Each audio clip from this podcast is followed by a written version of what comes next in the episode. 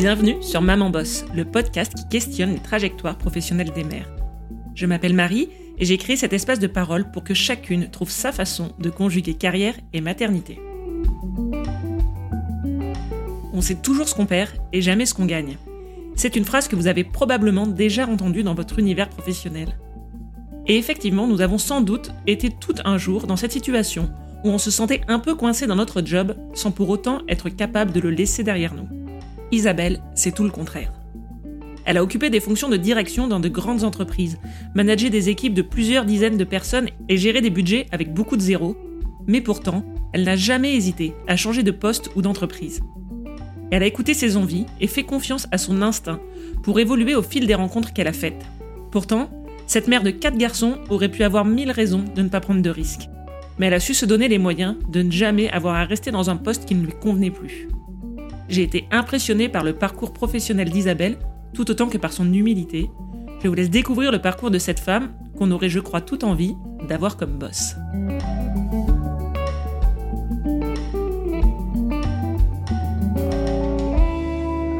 Bonjour Isabelle, bienvenue à mon micro. Je suis ravie de t'accueillir chez Maman Boss. Pour commencer, est-ce que tu peux nous dire de qui tu es la maman et dans quoi tu bosses?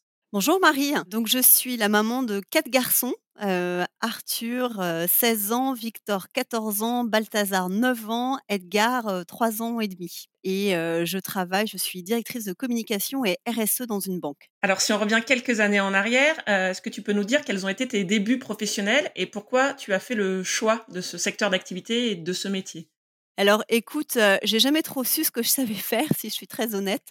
mais j'étais plutôt une bonne élève. J'ai fait, j'ai fait une prépa, j'ai fait une école de commerce et en sortant, de l'école de commerce, j'ai fait mon stage de fin d'études, chez Danone, donc dans l'agroalimentaire en marketing et j'ai adoré cette expérience et c'est ça qui a, un peu, drivé ma du coup mes mes décisions. j'ai été, embauchée chez Danone, donc j'ai, travaillé en marketing pendant trois ans, chez eux et ensuite, je suis partie vivre aux États-Unis donc là, un peu sur un coup de tête, et ça ne s'invente pas, la décision a été prise le 11 septembre 2001. donc là, je suis partie sans rien, hein, sans papier, sans permis de travail. J'ai suivi mon ex-mari qui avait trouvé du boulot là-bas et ça a vraiment été, je crois, la peut-être l'expérience la plus enrichissante et la plus formatrice parce que j'ai passé des centaines d'entretiens. Mon anglais était déplorable. Donc, quand je passais les entretiens, je pense que je comprenais à peine la moitié des, des, questions. Et puis, j'ai fini par.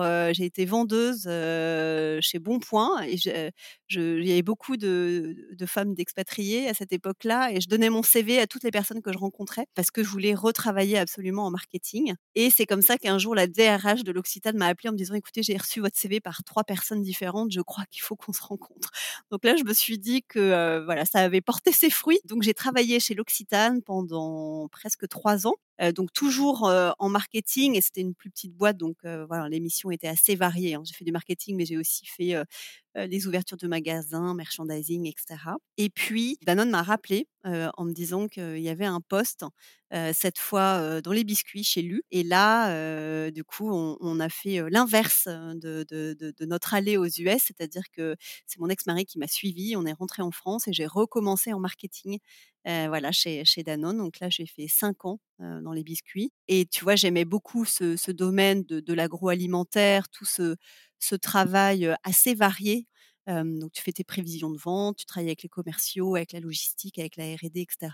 Et puis, quand j'ai été enceinte de mon deuxième, j'en ai eu un peu marre de ce milieu et j'ai cherché en étant en congé maternité. Et c'est comme ça, complètement par hasard, hein, soyons honnêtes, que je suis arrivée dans le secteur de l'assurance par mon réseau, par une copine de copine qui avait à peu près le même parcours que moi, qui avait fait de la grande consommation et qui était arrivée aussi dans l'assurance, donc chez AXA en l'occurrence, un peu par hasard. Honnêtement, j'ai pas compris grand chose de ce que j'allais faire, mais j'avais été assez convaincue par les personnes que j'avais rencontrées et notamment la, personne qui allait devenir ma, ma, boss. Donc c'est comme ça que je suis arrivée dans, dans, l'assurance. Mais c'était un pari. Hein. Je me souviens encore de mon trajet dans le RER A pour aller à Nanterre où je me disais: «Mais qu'est-ce que j'ai fait?» voilà et finalement, tu vois, je suis restée pendant 12 ans et donc j'ai commencé en marketing et puis, assez rapidement, c'est la chance d'être dans ces gros groupes aussi, j'ai pas mal bougé et heu, j'ai fait plusieurs, heu, postes. J'ai été,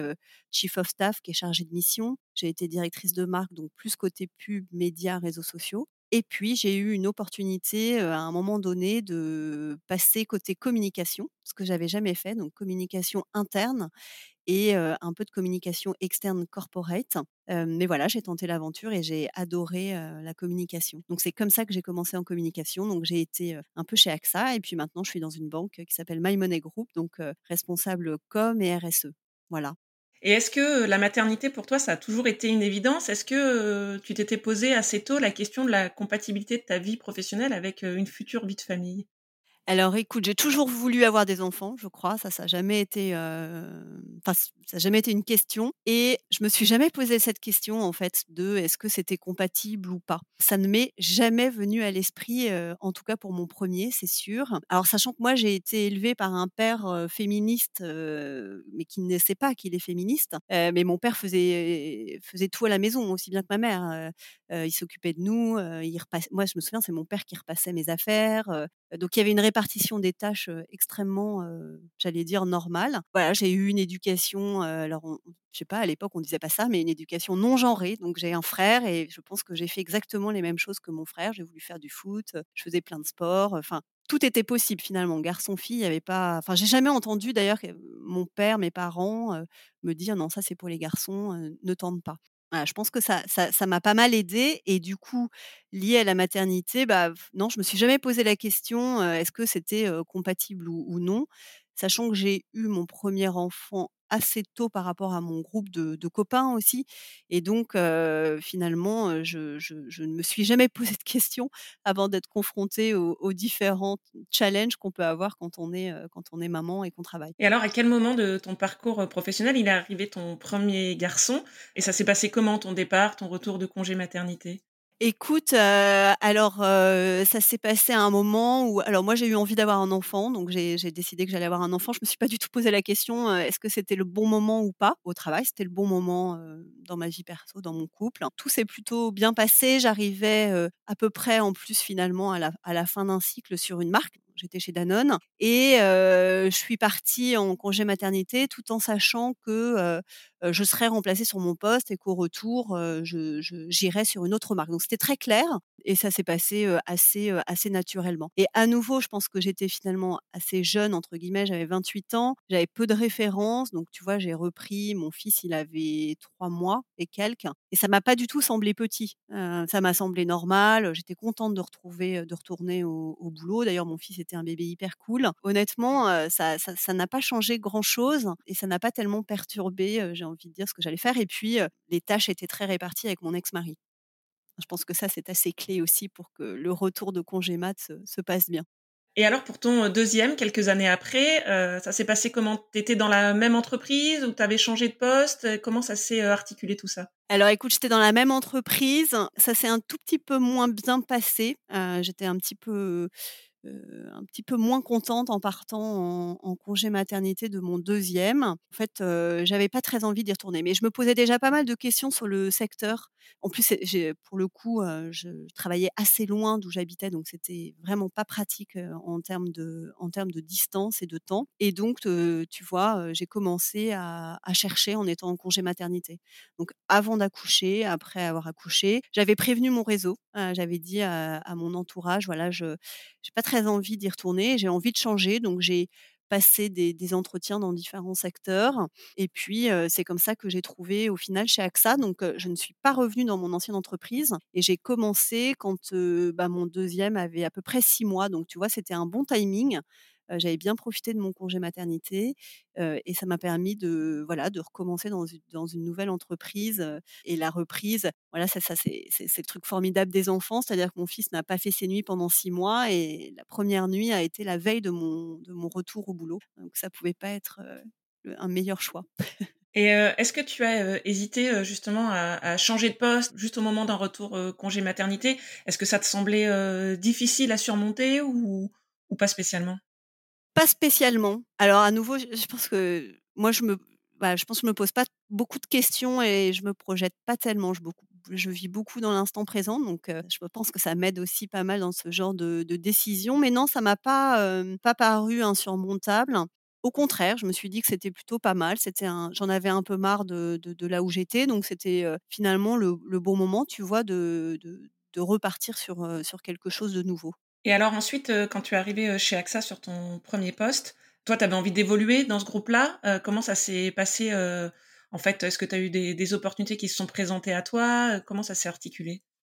Un peu les 2, tu vois? C'est vrai que j'avais envie de d'explorer. Alors déjà, c'était hyper intéressant d'arriver dans un secteur que je connaissais absolument pas, mais sur un métier qui était mon métier de départ. Donc, finalement, l'adaptation n'a pas été très difficile et il se trouve qu'il y a eu, une opportunité qui s'est présentée. Donc je devais, tu vois, je devais être dans mon poste depuis à peu près 18 mois, de 2 ans et j'ai eu une opportunité, pour devenir, chargée de mission auprès d'un DG et je l'avais pas du tout vu venir, cette opportunité et là, à nouveau, ça a été un peu le choix du cœur parce que si j'avais écouté ma raison, je crois que je n'aurais pas sauté le pas, heu, puisqu'on m'a proposé ce poste, j'étais, en train de divorcer, mes enfants avaient, heu, 2 et 4 ans et ce type de poste, quand on est chargé de mission, il y a un peu une image, d'être corvéable à merci. Donc c'est vrai que quand, la personne, m'a proposé le poste, donc il m'a expliqué. Donc d'abord, moi, je venais pas du tout d'un milieu où il y avait, des chiefs of staff, donc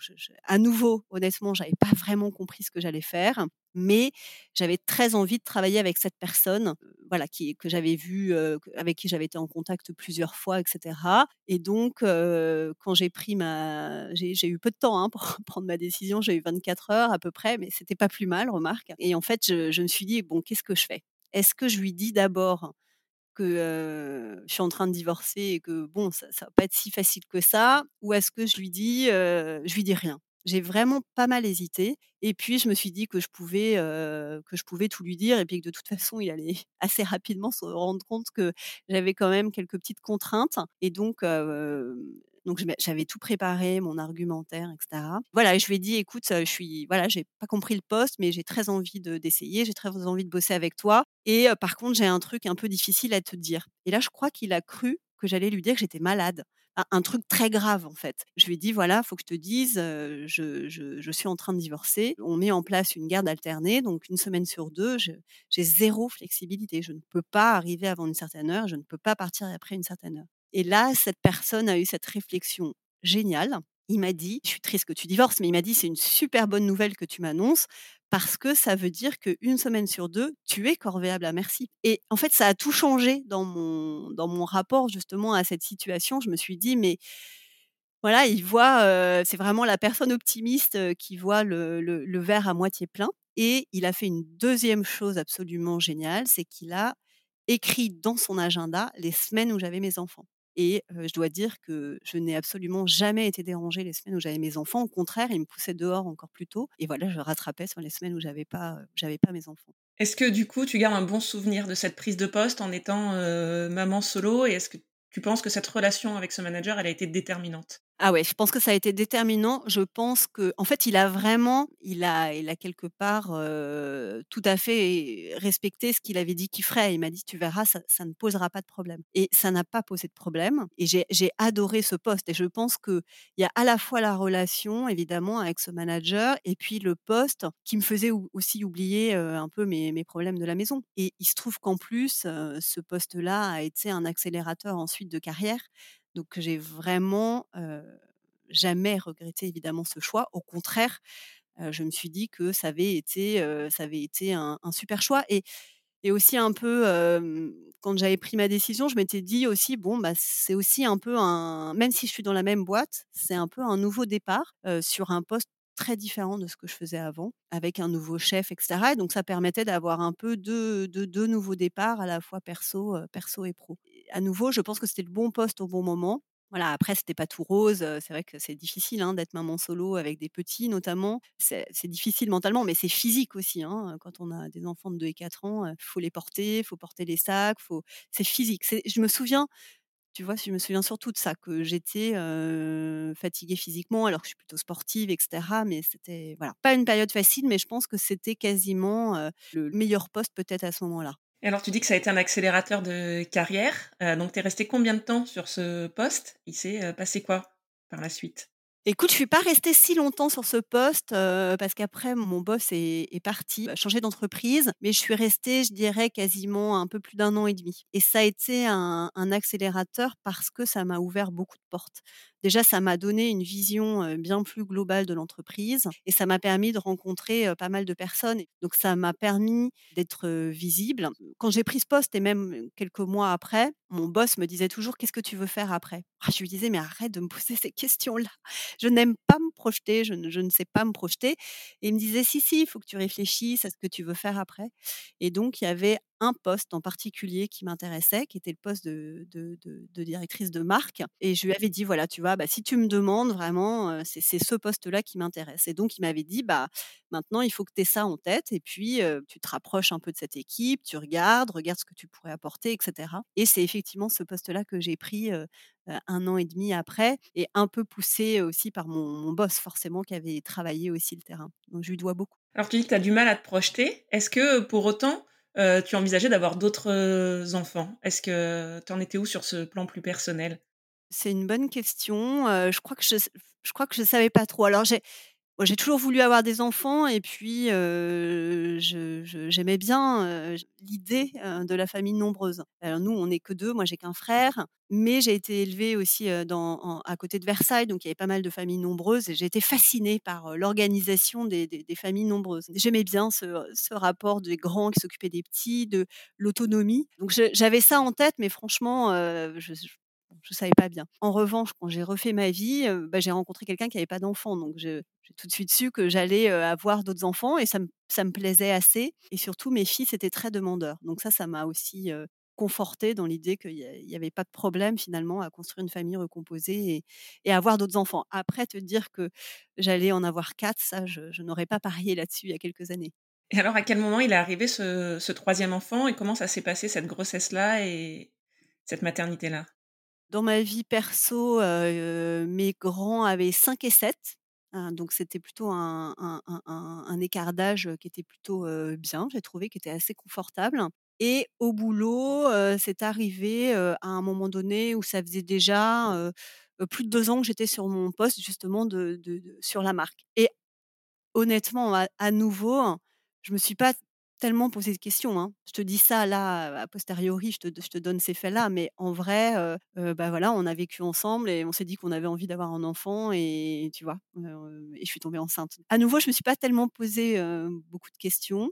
Tout s'est bien passé, la grossesse a été super et alors ce qui était intéressant, c'est que c'était la première fois finalement que je partais en congé mat et que je revenais sur le même poste. J'avais une équipe à peu près de 20 personnes et c'était vraiment une super équipe et j'ai trouvé que c'était aussi hyper intéressant parce que quand tu pars, ça donne une autre perspective à l'équipe. Il y a des gens où tu n'aurais pas parié qu'ils se développeraient autant et ils se développent beaucoup en, en ton absence. Et j'ai trouvé que c'était intéressant de revenir et d'étudier finalement. Ok, ben qu'est-ce que vous avez mis en place? Comment ça, comment ça a fonctionné? Et qu'est-ce que vous voulez qu'on change par rapport à avant? J'ai trouvé qu'en en termes de management, c'était vraiment hy- hyper intéressant. Et alors, est-ce que tu as envisagé à un moment de faire une pause, de prendre un congé un peu plus long à l'arrivée de ce troisième enfant ou est-ce que finalement, heu, tu as continué sur le même rythme? Je crois que je me suis me suis jamais posé cette question. Heu, en tout cas, je me suis pas du tout posé cette question à ce moment-là. Alors j'ai eu comme c'était le troisième, j'ai eu un congé mat de 6 mois, quelque chose comme ça. Donc je crois que mon fils avait à peine à peu près 6 mois quand j'ai repris. Non, non, j'étais contente de reprendre et puis, hem, moi je trouve que c'est bien cette durée de congé mat. J'ai finalement j'ai un peu du mal à vivre une vie décalée avec mon conjoint. Je trouve qu'au bout d'un moment, le fait d'être moi à la maison aussi longtemps, je trouve que ça crée un déséquilibre, justement dans la répartition des tâches et cetera et donc j'étais contente de reprendre. Moi, j'ai eu de la chance, j'ai quand même des bon, à part mon deuxième qui a fait ses nuits qu'à 6 mois, mais sinon j'ai des enfants qui ont fait des nuits assez rapidement, donc j'ai repris le travail, j'étais en pleine forme et ce que j'ai beaucoup apprécié dans ce troisième congé mat et puis après dans le quatrième, c'était de profiter des aînés aussi et ça, c'est génial. Finalement, oui, j'étais contente d'avoir mon bébé et cetera, mais j'aimais bien aller chercher mes aînés, à la sortie d'école, de faire des trucs que je fais pas en temps normal. Donc ça, c'était c'était très sympa. Ensuite, est-ce que l'idée d'un 4e, elle est arrivée, assez, rapidement dans ta vie ou ou pas spécialement? Oui, elle est arrivée assez rapidement parce que alors déjà je je bloquais sur le les chiffres impairs, donc le 3 ne ne m'allait pas bien et et mon mari est fils unique et d'une lignée de fils uniques et je savais qu'il il avait envie un peu de casser ce truc-là. Donc assez rapidement, on s'est dit qu'on qu'on on aimerait bien avoir un autre enfant. J'avais plus 30 ans, mais voilà, on avait envie. En revanche, le dernier s'est fait beaucoup attendre parce que du coup, bah, là, écoute, c'est la première fois de ma vie que j'ai été confrontée, au phénomène des fausses couches. J'en avais jamais faites, heu, avant et d'ailleurs, tu vois, pour la première, j'ai tardé, quoi, parce que je je savais pas bien ce qui m'arrivait. Je suis évidemment allée voir sur internet, j'ai vu qu'il y avait des choses qui étaient normales, bon, donc j'ai un peu attendu et c'est un copain médecin quand je lui ai raconté qui m'a dit: «Mais fonce aux urgences, il faut il faut y aller là maintenant». Tout ça pour dire qu'on avait cette envie-là, mais que, voilà, je crois qu'il a mis quasiment, 3 ans à arriver, tu vois, ce dernier et clairement, voilà, notre dernière tentative, j'ai dit: «Je après j'arrête, j'ai pas du tout envie de me lancer, ni dans enfin, j'ai pas envie de me lancer dans un process», j'avais déjà 40 ans, j'avais pas envie de me lancer dans des FIV, j'avais déjà 3 enfants en bonne santé et cetera. Donc j'ai dit, «Soit ça fonctionne naturellement, soit soit on arrête là» et on a eu, on a eu de la chance parce que ça a fonctionné. Et alors, est-ce que, justement ces années, d'attente de cette dernière grossesse, mais aussi tes fausses couches, sur le plan professionnel, ça a été, compliqué? Écoute, heu, non, pas vraiment sur le plan, heu, professionnel. Je pense que, heu, à nouveau, j'ai eu de la chance que j'avais un super boss, hyper à l'écoute. Quand je suis arrivée sur mon job, donc mon 3e devait déjà avoir, je me suis plus à peu près 2 ans, quelque chose comme ça. Et donc je crois que j'ai toujours dit que j'avais envie d'un 4e. J'ai j'étais assez, transparente et honnête sur ça. Et j'ai tout de suite dit, à mon chef. Donc j'ai fait 2- 2 fausses couches un peu compliquées, de quasiment date anniversaire quoi, donc à 1 an, à 1 an d'écart. Et à chaque fois je lui ai dit tout de suite. Je lui ai dit: «Voilà, écoute, je suis en train de faire une fausse couche, on sait pas bien». Enfin, c'était un peu compliqué, j'avais jamais entendu parler de ces problèmes-là, mais on ne savait pas si, on ne savait pas où était le fœtus, in utero, extra utero, on sait pas s'il était encore là. Mes taux de je sais plus comment les taux de HCG continuaient à monter, mais on ne voyait rien aux échos. Donc bref, j'ai été suivie pendant plus d'1 mois à l'hôpital où je devais aller tous les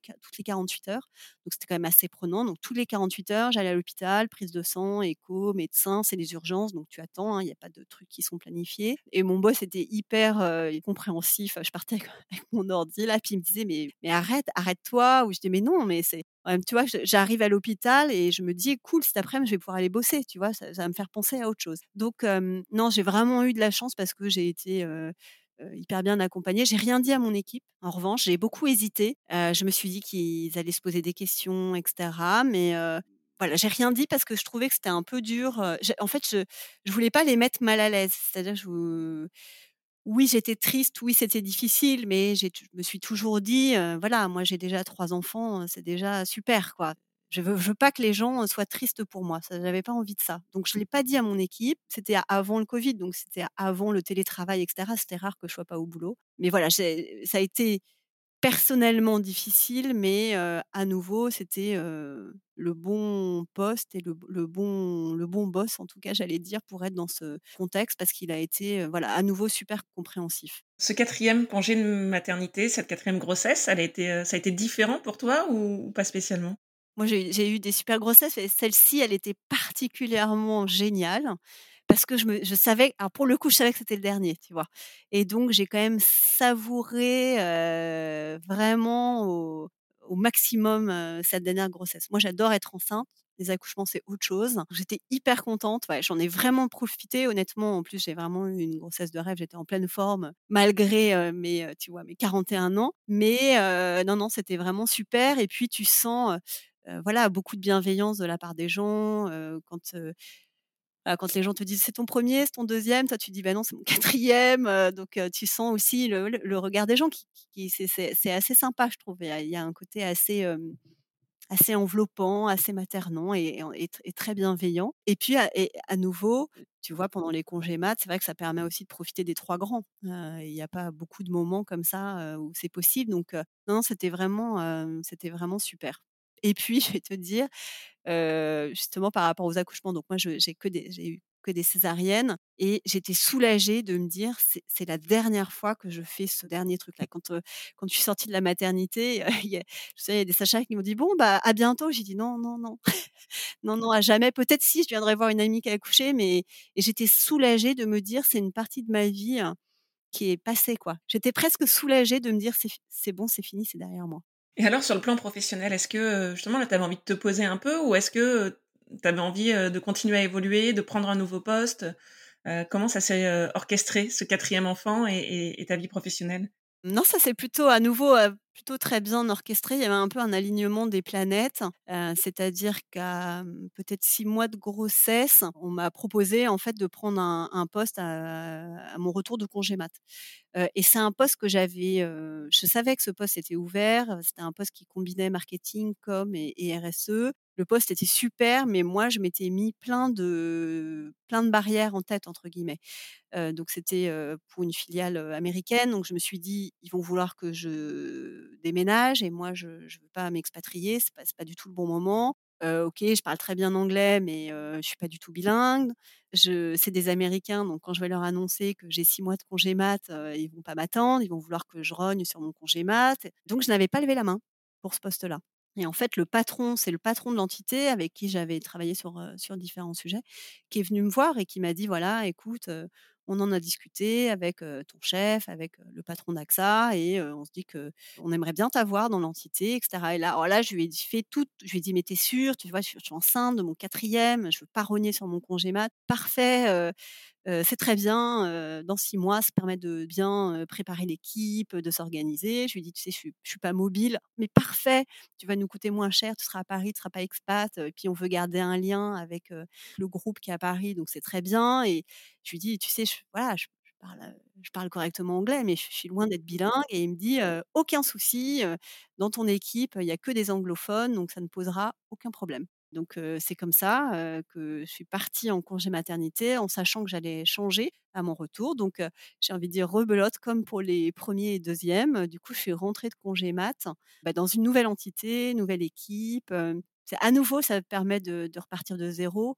6 mois, c'est assez long quand tu t'en vas et en plus, il se trouve, ce que ce qui a quand même pas mal aidé, parce que j'étais sur un poste international, donc j'ai pas mal voyagé au départ et finalement, c'était c'était pas fait exprès, mais mais mais mon mari venait de vendre sa boîte et il remontait une boîte et c'est une période où il a eu du temps et donc en fait, c'est lui qui s'est beaucoup occupé des enfants et ça m'a permis de prendre, heu, prendre mon poste, heu, de manière, heu, très facile, quoi. J'ai voyagé pour aller rencontrer les équipes, et voilà, tout s'est fait, tout s'est fait assez naturellement. Donc il y avait un bon alignement des planètes.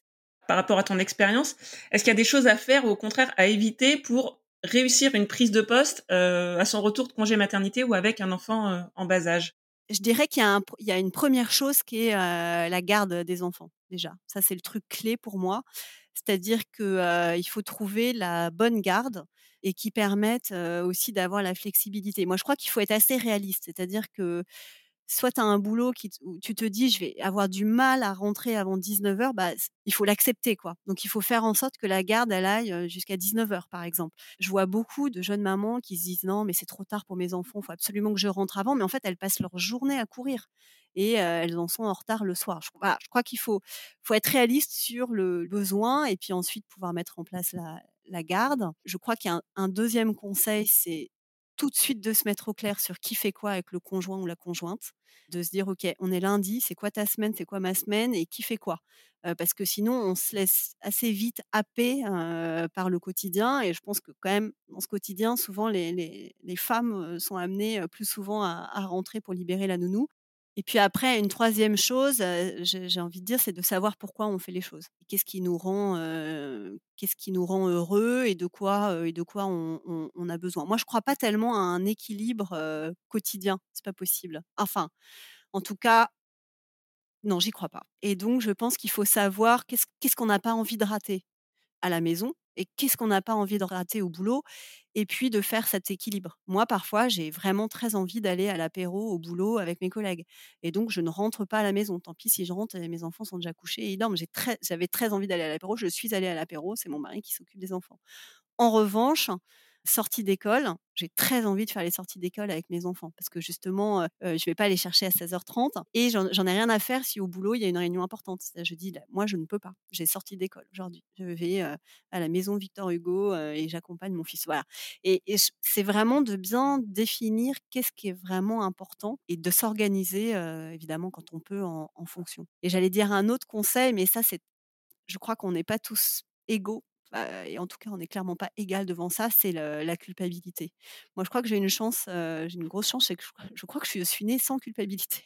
J'avais jamais ré réalisé ça et c'est un collègue qui me l'a dit, quand j'étais enceinte de mon quatrième et il m'a dit: «Tu sais, y a une je crois que ce qui t'aide, c'est que tu ne te sens pas coupable. Quand tu es au boulot, tu es bien et quand tu es à la maison, tu es bien». Beh, c'est un bon résumé, et je crois qu'il faut réussir à enlever cette part de culpabilité. Il y a pas à être coupable. Quand on est au boulot, que l'école appelle parce qu'un enfant doit aller à l'hôpital, bah bah, on rentre ou parce qu'un enfant est malade, bah, on rentre puis c'est comme ça quoi, la vie elle est comme ça et l'inverse est vrai aussi. Une grosse réunion, ou un déplacement qui est très important, bah, il y a pas à se sentir coupable par rapport à ses enfants, ils s'en remettront. Je sais que c'est plus facile à dire qu'à faire parfois, mais mais je pense que c'est un un grand sujet. Alors tu nous l'as dit, heu, tu as passé un peu plus de 10 ans, heu, au sein du groupe, heu, AXA et puis finalement tu as quitté cette entreprise. Est-ce que ça a été une décision, heu, facile à prendre de partir après, après autant d'années de ton entreprise et avec, 4 enfants, dont 2 encore, petits? Comment ça s'est passé? Non, ça n'a pas été une décision très facile. En fait, il y avait un changement d'organisation, là où j'étais. Voilà, il fallait attendre un peu sur, potentiellement d'autres postes et cetera. Voilà, moi je crois que j'ai quand même une nature un peu hyperactive et heu, j'avais pas envie de voilà, j'avais pas envie d'attendre. Donc heu, bah, j'ai commencé à chercher, j'ai j'ai voilà, j'ai regardé en externe et donc j'ai j'ai trouvé assez rapidement après donc heu, donc non, c'est c'est c'est pas facile mais par contre, heu, j'avais des bonnes raisons de de prendre ces décisions et puis, heu, à nouveau, comme je bah, je pense que je suis quand même d'une nature assez optimiste, je me suis dit: «Bon, mais» moi je crois beaucoup à l'alignement des planètes et des opportunités. Bon, bah, là, il y avait plus une opportunité à court terme, c'est qu'il y en avait une ailleurs et donc j'ai saisi, une opportunité ailleurs. Et alors toi, quels sont les critères qui te poussent à à changer de poste, à accepter, une nouvelle opportunité? Qu'est-ce qui compte pour toi dans ta décision? Est-ce que tu as des critères fixes? Est-ce que, la question de l'emploi du temps, la dimension financière ou je comment tu prends ces décisions-là? Parce que souvent c'est un pas qui fait un peu peur. Ouais, c'est une bonne question. Heu, alors j'ai pas du tout des critères fixes.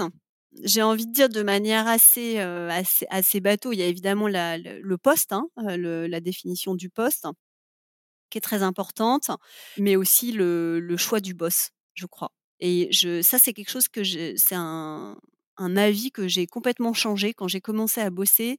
Dans les premières années peut-être les 10 premières années, je me disais, moi je crois que je suis assez résiliente et donc je me disais tout le temps: «Je peux bosser avec n'importe qui» et puis parfois tu as un boss qui a une mauvaise réputation et puis tu te dis: «Mais attends, peut-être avec moi ça sera différent». Donc j'ai beaucoup pensé ça et maintenant je ne le pense plus.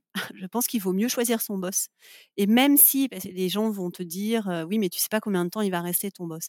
Bah, c'est pas très grave. Moi je trouve qu'honnêtement, il vaut mieux 6 mois avec un boss super, heu, que 2 ans avec un boss avec qui tu t'entends pas et qui te développe pas. Je pense qu'en 6 mois, tu as tu vas apprendre beaucoup plus qu'en 2 ans, heu, avec un boss avec qui tu t'entends pas donc donc maintenant le voilà, le boss et puis évidemment le l'entourage, hein, les pairs et cetera, pour moi, c'est un des critères, clés, pour, pour changer de boulot et puis après, évidemment, moi je regarde aussi, enfin l'univers, financier. C'est vrai qu'aujourd'hui, quand je calcule mes charges et je me dis que moi j'ai quand même, heu, encore un enfant de 3 ans, donc j'en ai encore pour quelques années, c'est aussi une dimension qui est importante, clairement.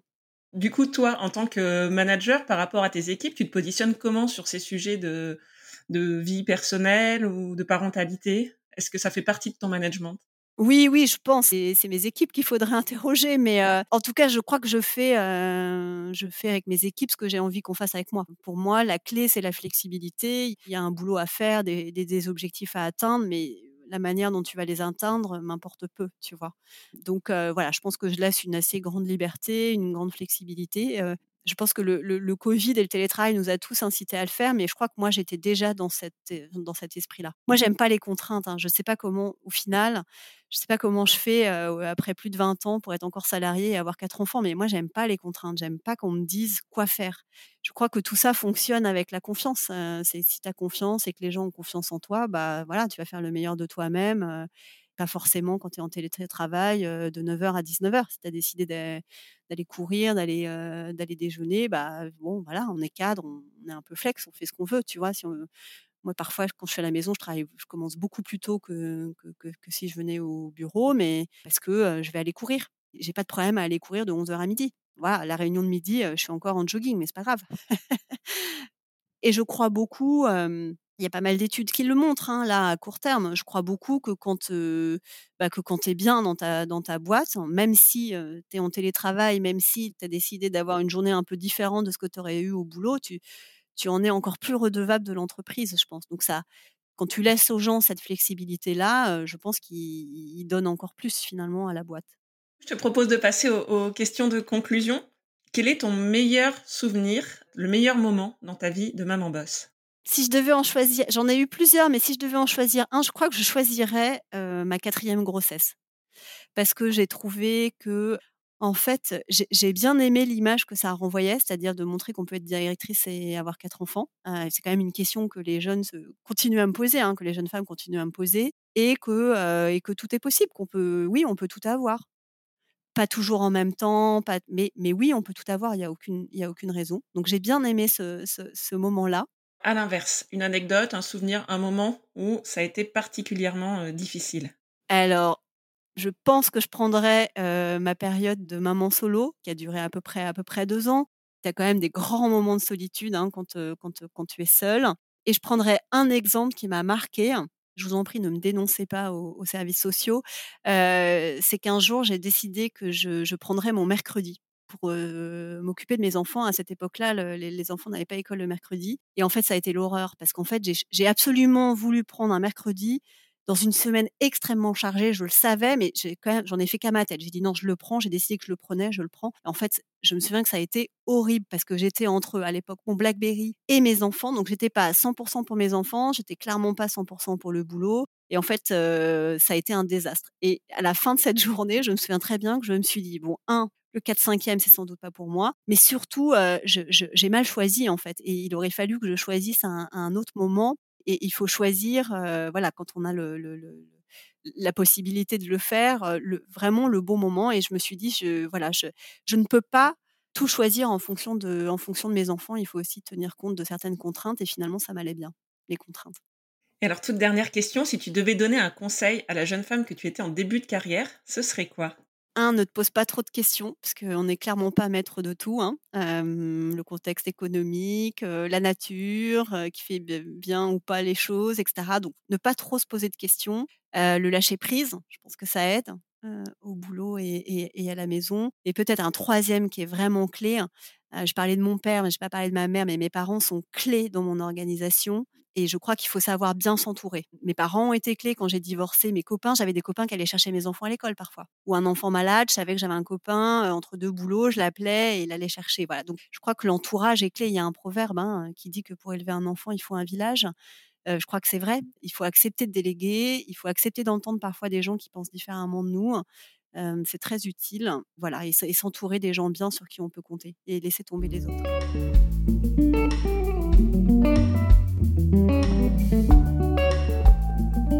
Merci à Isabelle d'avoir pris le temps dans son agenda bien bouqué de m'accorder cet entretien. J'ai été touchée par sa simplicité, sa droiture et sa détermination. Je crois que c'est en croisant des femmes comme Isabelle dans notre vie professionnelle que l'on peut avancer dans notre propre cheminement et trouver l'énergie nécessaire pour aller là où l'on veut. Je vous attends sur Instagram, Maman Boss le podcast, pour venir me dire ce que vous avez pensé de cet épisode. Je vous dis à très vite pour un nouvel épisode et d'ici là, Maman Boss!